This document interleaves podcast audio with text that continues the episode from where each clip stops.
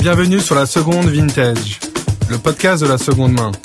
Le but est de capturer cet écosystème bouillonnant qu'est la seconde main à travers une série d'interviews d'entrepreneurs, de collectionneurs, de revendeurs, mais aussi de marques. Bonjour, alors ravi pour ce cinquième épisode d'accueillir Virginie Ducatillon, euh, qui est fondatrice euh, d'Adapta. Donc c'est qui est spécialisée dans le négoce euh, de cuir dormant que tu as fondé en 2018 et tu as été rejointe par ton associé Marianne Goli en 2020. Donc l'idée derrière, c'est de récupérer des cuirs qui sont inutilisés des grandes maisons de luxe, mais aussi de marques, de fournisseurs de cuir, et, et de les revendre ensuite à des marques et ainsi d'éviter un gaspillage euh, important. Justement, euh, l'épisode précédent été avec euh, Barbancy et sa fondatrice Juliette David nous expliquait comment elle s'approvisionnait exclusivement en stock dormant. et c'est vrai que c'est la norme pour un certain nombre de jeunes marques de mode, comme par exemple Mister K ou comme Salut Beauté. Donc ça va être hyper intéressant dans cet épisode euh, de, se, de se plonger euh, dans cette épineuse question des stocks dormants euh, qui, qui empoisonnent l'industrie de la mode et de vraiment comprendre quels sont les arcanes de la filière du cuir en France. Alors d'abord Virginie, est-ce que tu peux nous raconter un peu la genèse de, de cette aventure et un peu plus te présenter? Bonjour Hugo et merci beaucoup pour ton invitation sur ce podcast. Euh, donc je me présente, je m'appelle Virginie Ducatillon, j'ai fondé Adapta du coup en 2018 et euh, en fait j'ai travaillé pendant une dizaine d'années pardon, dans euh, différentes maisons de luxe, à chaque fois en développement de produits, de collections, de maroquinerie. Et c'était dans des maisons de luxe comme Hermès, Chanel et Céline. Et je me suis aperçue en fait lors de cette expérience qu'il y avait d'énormes quantités de très très belles matières qui n'étaient au final pas utilisées à différents stades de la collection et qui étaient même parfois détruits. Donc en gros, j'ai décidé du coup de faire un pas de côté en, ne travaillant plus au sein de ces maisons, mais en essayant d'avoir euh, de, trouver une solution pour améliorer ce process-là. Et, euh, donc Adapta est né. Euh, donc sa mission, c'est de lutter contre le gaspillage des matières et leur surproduction. Et le but, c'est de, de faire un triptyque entre d'un côté des fournisseurs du cuir de luxe, euh, enfin des acteurs qui ont des gros stocks dormants euh, de très beaux cuirs, euh, pour les aider dans cette revalorisation-là, dans ce réemploi-là, pour éviter une destruction de matière et être en alignement avec leur, leur politique RSE en interne. Et de l'autre côté, pouvoir les proposer à pouvoir proposer ces très belles matières à d'autres acteurs comme des artisans, des jeunes marques, mais aussi à des marques beaucoup plus installées, parce qu'on peut malheureusement encore euh, avoir accès à des matières qui ont plus de plusieurs, euh, plusieurs centaines de mètres carrés à la couleur. Ok, très bien. Et pourquoi tu as choisi cette matière spécifique du cuir? Alors, j'ai toujours été baignée quand même dans le cuir, parce que mon grand-père avait été fabricant de, de valises. Euh, et il a fabriqué notamment les premières valises souples pour Air France ou pour Louis Vuitton. Euh, et, donc j'ai toujours baigné dans ce domaine-là. Après, j'ai pas forcément, euh, j'ai jamais eu en tête de, de, faire euh, de la maroquinerie. je me suis finalement réorientée après quelques années après la fac. Mais du coup, ça m'a un peu amusé de voir que finalement j'étais retombée dans le cuir. Et, et en fait, j'adore cette matière parce qu'elle est, elle est durable dans le temps. Et contrairement à ce qu'on peut euh, voir circuler comme information et des idées reçues, c'est pour moi la matière la plus responsable parce qu'elle est euh, durable dans le temps. Elle, euh, bah, les objets en cuir vont pouvoir perdurer plusieurs dizaines d'années, contrairement à d'autres matières. Et puis, ça provient aussi, enfin, à la base, c'est quand même le premier recyclage de l'humanité, puisque à la base, les premiers hommes ont pu revêtir ces, ces peaux sur eux pour pouvoir se couvrir et les utiliser, euh, et même faire de l'upcycling, je, dirais, parce que c'est pour un autre usage. Et, euh, et, en plus, euh, voilà, c'est c'est un c'est la peau, ce que je te disais tout à l'heure, c'est que la peau, elle représente 5% en termes de valeur, elle représente 5% de la valeur d'un animal. Donc un animal n'est pas élevé pour sa peau, mais c'est bien euh, un animal qui est élevé pour l'industrie alimentaire. Et donc nous, on va, euh, dans le domaine du cuir, euh, les, tanneurs vont récupérer après l'abattoir bah, ces peaux qui normalement seraient détruites. Donc il y aura aussi un impact pour pouvoir les détruire ou les enfouir dans les sols.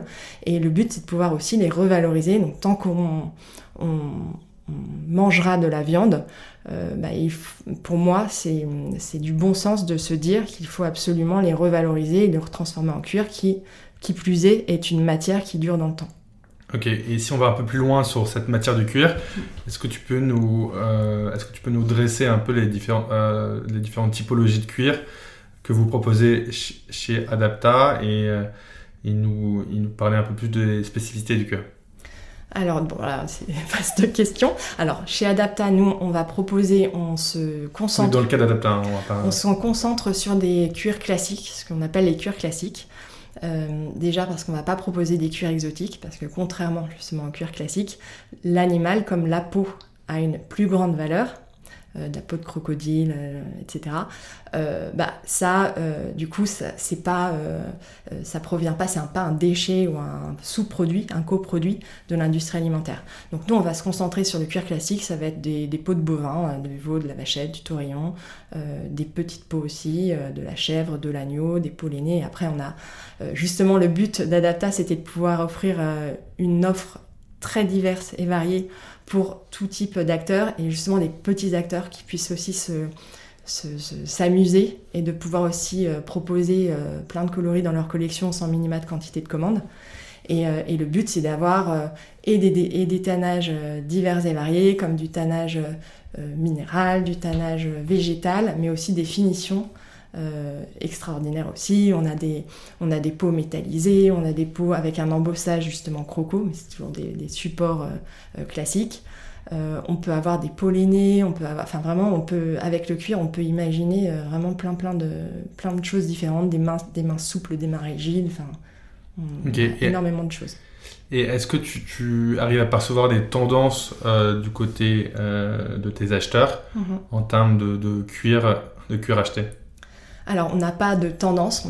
Quand on achète, malheureusement, on n'arrive pas à se dire bah ça c'est sûr ça va partir. Parfois on a des, superbes peaux euh, très classiques, des intemporels où on se dit ça va partir en deux secondes et en fait finalement ça reste plusieurs semaines voire plusieurs mois.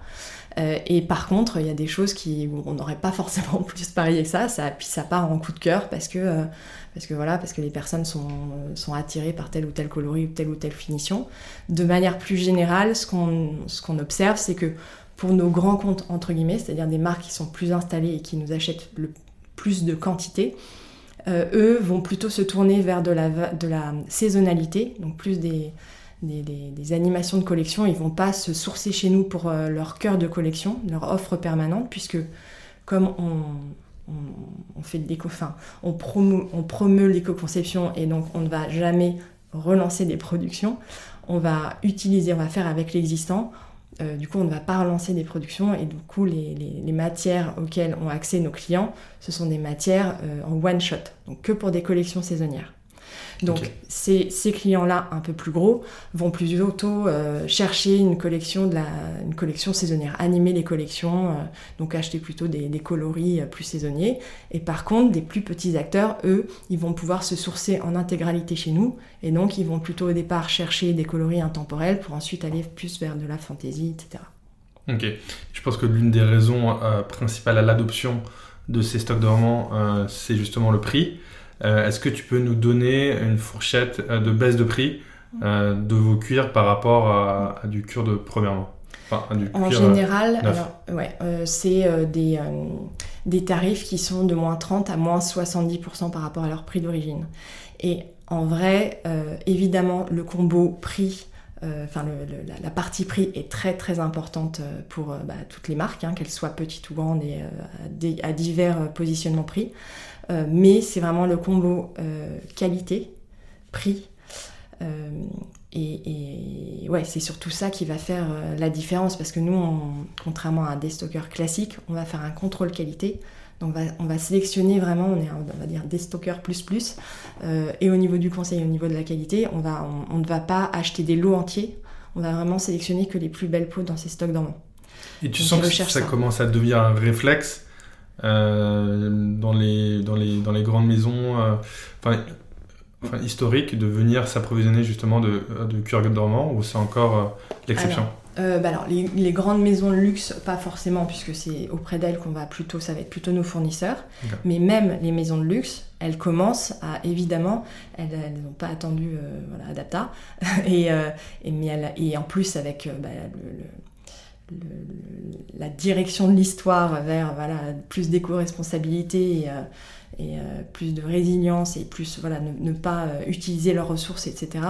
Euh, elles vont aussi essayer de revaloriser leur stock dormant en interne pour des projets de euh, visual merchandising, de décoration de boutique, euh, de goodies, enfin voilà, de, des petits projets en interne. Elles vont de toute façon aussi utiliser leur stock Comme dormant. Petite voilà, exactement. qui a été créé en 2008, je crois, de mémoire. Donc, ouais, ouais, donc ça fait beaucoup plus longtemps, 10 ans avant qu'on se lance. Et, et, donc voilà, donc eux, ils vont aussi revaloriser en interne. Et après, c'est effectivement de plus en plus un réflexe, et on espère qu'un jour ce sera la norme, euh, que voilà, des, des, des marques, euh, des marques beaucoup plus, euh, beaucoup plus, voilà, des, même des marques assez importantes en termes de volume, etc. Nous, on vient de, de lancer là une collaboration avec IKKS. On est hyper contente que des, que des, que des marques comme ça puissent utiliser ces cuirs-là et puissent commencer à avoir cette démarche-là de réutiliser l'existant et de réemployer au lieu de lancer tout le temps, continuellement, des nouvelles matières. Donc cette collaboration, c'est pour euh, venir se sourcer chez vous Exactement.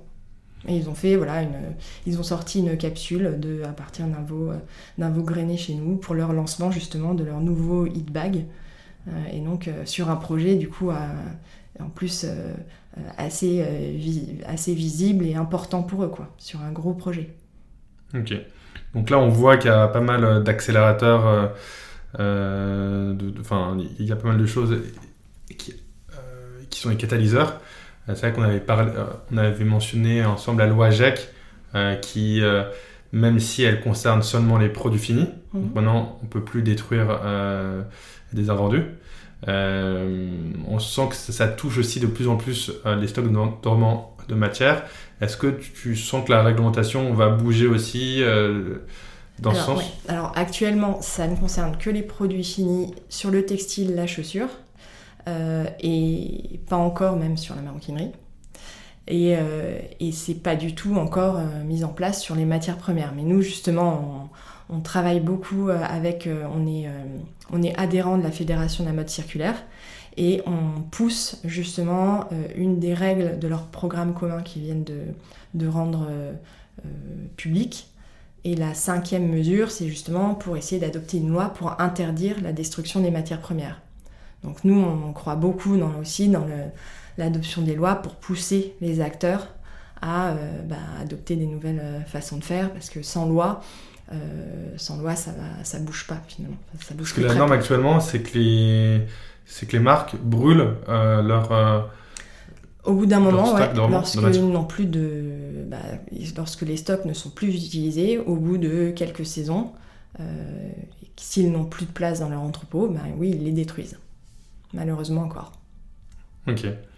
Euh, et, donc si on, si, on, si on rebondit sur justement cet écosystème dont tu parlais, tu nous mentionnais le fait que tu étais euh, très impliqué dans, les, dans les institutions comme par exemple la Fédération de la mode circulaire. Tu m'avais aussi précisé que, que l'un de tes rôles depuis 2018, c'était aussi euh, d'évangéliser euh, le rôle du cuir et, euh, et aussi l'importance de réutiliser ces stocks dormants. Est-ce que tu peux un peu plus nous, parler de quelques initiatives ou conférences que tu as pu mener? Effectivement, donc ouais, depuis 2018, au tout début, moi je ne pensais pas que ça allait prendre autant d'importance, mais il a fallu faire beaucoup de pédagogie euh, évangéliser, c'est vraiment un mot très fort, mais effectivement, ouais, il a fallu euh, euh, et prendre son bâton de pèlerin et aussi faire beaucoup de pédagogie auprès de tous les acteurs, que ce soit des professionnels dans des grosses boîtes ou des, ou des petites marques, auprès des étudiants. Et pour les idées reçues qui circulent, qui sont fausses en général, et aussi pour expliquer ce qu'est le cuir, parce que ça a été, et c'est maintenant toutes les institutions essayent vraiment de rendre ben, le, cuir et la filière du cuir plus transparente, mais ça a été opaque pendant très longtemps, et donc les personnes sont beaucoup plus spécialisées sur la matière, sur, sur le textile que sur le cuir. Donc il a fallu expliquer beaucoup ben, qu'est-ce que c'est que la matière, euh, quels sont les types de finition, comment ça se passe. Euh, euh, donc on a, beaucoup, on continue d'ailleurs d'accueillir et on est intervenu dans les écoles et on accueille aussi des étudiants, des écoles de mode. pour leur expliquer le cuir, pour leur expliquer ce qu'on ce qu'on fait et les alerter aussi sur le parce que c'est des futurs professionnels de la mode donc les alerter sur les dérives de ces stocks dormants. Euh, et, ensuite, on, fait aussi pas mal, euh, on essaye le plus possible d'intervenir euh, dans les salons professionnels, dans des tables rondes, alors auprès de professionnels, mais aussi on essaye d'intervenir soit dans des podcasts, soit on essaie d'avoir aussi des articles dans, des, dans, de la presse B2C parce qu'on croit beaucoup bah, au, pouvoir du citoyen. Euh, chaque citoyen potentiellement peut être euh, euh, professionnel aussi de la mode, et donc chacun peut aussi faire bouger les choses en étant un peu alerté sur ce qui se passe. Et notamment ces stocks dormants, c'est vrai que quand, bon, il y a déjà le cuir, c'est vrai qu'on a, il y a pas mal de gens qui ont, qui, ont, une vision biaisée de cette matière et qui ont une vision aussi euh, qui n'est pas complète euh, de celle-ci, mais aussi sur les stocks dormants euh, de matière. C'est vrai que il y a quelques années, il y avait très peu de matière qui, qui utilisaient des, stocks dormants de matière parce que c'était pas forcément bien vu. Donc il y a aussi la perception par rapport à ça qui a un peu changé, non? Bah Déjà, oui, je pense que même les, les professionnels au sein des maisons de luxe parce que c'est sur ça qu'on nous on travaille enfin et c'est plutôt mon expérience. Même nous professionnels on était enfin je pense qu'il y avait quand même très peu de personnes qui étaient alertées sur euh, sur l'importance de ces stocks dormants. Euh, je pense que maintenant on en parle beaucoup plus et c'est super parce que même enfin voilà tous les acteurs euh, maintenant enfin depuis plusieurs années évidemment essayent de, de mettre en place des choses beaucoup plus circulaires que ce soit même sur les stocks dormants ou même sur d'autres sujets euh, et, c'est vrai que parfois on, tape sur les euh, gros acteurs, mais en fait c'est hyper dur de, changer aussi les process euh, dans des grosses structures. Donc ils font aussi, et ils ne communiquent pas forcément sur ce qu'ils font. Donc c'est dommage, mais ils ont peur du, je sais plus quel est le nouveau mot, c'est pas du greenwashing, mais c'est le hush euh, le hushing, pardon. Le hushing, en gros, c'est les, les, gros acteurs qui ne veulent pas communiquer sur, leur, euh, sur leurs actions vertueuses parce qu'elles ont peur euh, qu'on leur dise Ah, bah oui, mais sur tel sujet, vous n'êtes pas bon, etc. Donc, se faire, de se faire taper d'un Ou la voix de Pandore. Voilà, exactement. Ok. Est-ce que tu as des chiffres un peu à donner sur cet écosystème de la mode circulaire parce que, par rapport par rapport justement enfin, au stock dormant ou par euh, rapport au réemploi euh, bah alors, par rapport au stock dormant, nous on a, euh, on a un chiffre en tête, c'est de 5 à 15% en fait, des matières qui sont produites qui, qui ne sont finalement pas utilisées et qui sont potentiellement à la fin détruites, ce qui est assez énorme. Et après, moi j'avais un chiffre aussi à partager bah, qu'on a, on a eu d'ailleurs d'une étude de la Fédération de la mode circulaire, euh, de Accenture aussi, et euh, en gros qui disait qu'en 2019, il y avait euh, seulement 9% des produits, des vêtements qui, qui venaient de la seconde main. Et en gros, la projection à 2030, c'est plutôt 23% des vêtements qui seront du coup vendus en seconde main.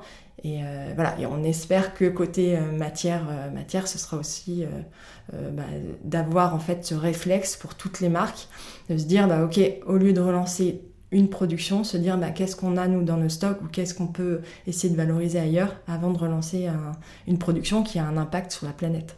justement, euh, sur ce point, est-ce que tu sens euh, qu'au fil des années, les maisons de luxe gaspillent moins en termes de et, prennent de plus en plus conscience euh, d'une forme de soit de réutilisation, soit de, mieux cadrer euh, ces achats de, de matière Oui, bien sûr. Oui, ils sont vraiment à la pointe. Enfin, ils, cherchent tous en interne des moyens de mieux revaloriser euh, parce qu'ils savent qu'effectivement, bah, il y a le process de la mode qui fait qu'il y aura toujours un stock dormant. Et ils sont tous en train de rechercher évidemment et de mettre en place des, projets pilotes et, de mettre en place, ben, du, coup, LVMH qui a sorti aussi sa solution non à source. De, justement de revalorisation de leur, de leur maison de luxe de matière. Donc là, ils sont plus spécialisés effectivement sur le textile. Mais, euh, mais voilà, il y, a, y a plein de. Il y avait Petit H qui est sorti en, 2010, en 2008. Euh, il y a plein de choses qui sont, qui, sont, qui sont faites en interne, sans qu'on en parle forcément. Et quelles sont tes relations avec ces marques ou avec ces, avec ces, avec ces initiatives de, de, de marketplace de stock dormant, comme par exemple Nona Source ou, ou Uptrade? on est, euh, alors on, est, on se connaît tous puisqu'on est, on est sur un marché qui est nouveau, et un marché qui est toujours en mouvance, euh, ce qui est passionnant. Mais du coup, on, est tous adhérents déjà à la Fédération des modes circulaires. On a même créé un groupe de travail avec Uptrade et euh, le cabinet de conseil Cause 361 euh, sur le calcul d'impact. Et et on essaye vraiment de se. donc on a créé ce groupe de travail pour essayer de se mettre d'accord justement sur ce qu'on fait, essayer de définir les choses, essayer aussi de promouvoir, essayer de pousser, d'aller encore plus loin, de, pousser la réflexion encore plus loin sur ce thème des stocks dormants euh, puisque évidemment la fédération euh, travaille sur ces sujets-là, mais nous on essaye de vraiment d'aller encore plus loin sur ces sujets pour ensuite pousser auprès d'eux euh, nos, sujets et notamment euh, justement cette règle, cette règle numéro 5 euh, euh, sur l'interdiction de destruction des matières. Ok. Donc avant de conclure, je voulais parler de d'une nouvelle activité que, que tu viens d'annoncer il y a quelques semaines, qui s'appelle Itera, qui est spécialisée dans le cadeau d'affaires. Donc là, l'idée derrière, c'est d'utiliser des matières qui ne trouvent pas preneur. Est-ce que tu peux nous expliciter un peu plus la démarche derrière? Alors, Itera, c'est voilà, une, euh, une offre de cadeaux d'affaires, c'est une marque en B2B. C'est vraiment euh, destiné pour euh, des entreprises de tout secteur, des revendeurs, des agences de pub qui souhaiteraient offrir des cadeaux d'affaires du coup à leurs clients, partenaires, collaborateurs. Et l'idée est venue déjà de se dire ok, parfois côté Adapta, nous on n'arrive pas à faire matcher l'offre et la demande et il y a des, des, matières auxquelles on a accès à un moment donné qui finalement partent en destruction alors qu'elles sont extraordinaires. Et du coup, là, on s'est dit, ok, on rajoute un nouveau débouché euh, à ça, en créant notre propre marque en B2B. Euh, et, le but aussi, ce qui nous plaisait aussi sur ce hum, secteur du cadeau d'affaires, c'est que en général, bah, le cadeau d'affaires, c'est plutôt des cadeaux, euh, des goodies bah, qu'on offre et finalement les personnes, elles ont 36 000 cabas en toile, elles ont 36 000 euh, carnet, etc. Et ben là, le but c'est qu'on puisse leur offrir des cadeaux euh, qu'ils puissent utiliser sur le moment et qui puissent durer dans le temps en réutilisant justement ces cuirs euh, de très haute qualité et en ayant aussi, et ça ça nous tient à cœur, un circuit court aussi de fabrication. Là on a des partenaires en France et aussi en Espagne et au Portugal pour le moment. Mais voilà, nos premières productions on les a lancées en France. Là on a lancé, voilà, on a lancé plusieurs productions et on est hyper fiers de pouvoir soutenir aussi euh, la fabrication euh, française euh, et les artisans et le savoir-faire qu'on a en local. Ok, top. Et quels sont les autres projets que tu as en tête pour les prochains mois? Alors, nous, on aimerait beaucoup développer l'international, enfin, au niveau de l'Europe. Parce que pour l'instant, on a un site en français seulement. On aimerait bien déjà le traduire et pouvoir justement adresser tous ces marchés parce qu'il y a plein de marques, il y a plein de, enfin, il y, a, énormément de marques, énormément d'acteurs qui, euh, qui pourraient aussi se, sourcer euh, euh, grâce à notre sélection auprès des stocks dormants. On a déjà, même si on n'a pas encore des marchés, on a déjà des clients, beaucoup en Belgique, forcément des pays francophones, Belgique, Suisse, mais aussi parfois UK, en Allemagne. On, a déjà des, certains clients qui viennent se sourcer chez nous. Ok, donc tu as envie d'accentuer cette démarche. Ok, bah merci beaucoup en tout cas Virginie pour ce, cette conversation qui était, euh, qui était hyper enrichissante. Merci à toi.